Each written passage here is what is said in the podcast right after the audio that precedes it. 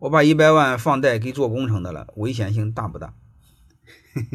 这个我我不知道。做工程的公司啊，他也有很多招有的呢，他要求必须现款现货；有的呢，特别是政府项目，他就拖。现在我不知道，呃，结结结算及时不及时，好吧？就是不管怎么着呢，你你问我，我没概念，取决于这家工程公司对风险的管理。如果他风险管理很好，是可以；风险管理不好，不可以。你比如我一个学生，他就很贼，他是可以的。他就是你盖栋几栋楼几十亿，他没问题，他帮你盖。啊，他是干活还拿钱，他帮你盖。啊，那你说那个那干完不给钱怎么办？嗯，不给钱不可以。为什么？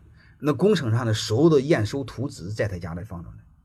各位，我不知道能不能听明白什么意思。他只要把活给你干起来，你就要验收，你不验收开不了工啊。但是前提把钱给我。这就是我的学生，那么读书读明白了，他会风险管理。他不是说傻了吧唧的干活，干了活之后，然后你再像孙子王八蛋一样天天求他要钱，他肯定不给你。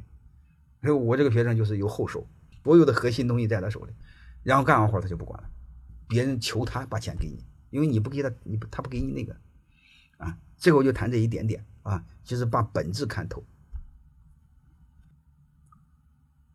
欢迎大家的收听，可以联系助理加入马老师学习交流群：幺五六五零二二。二零九零。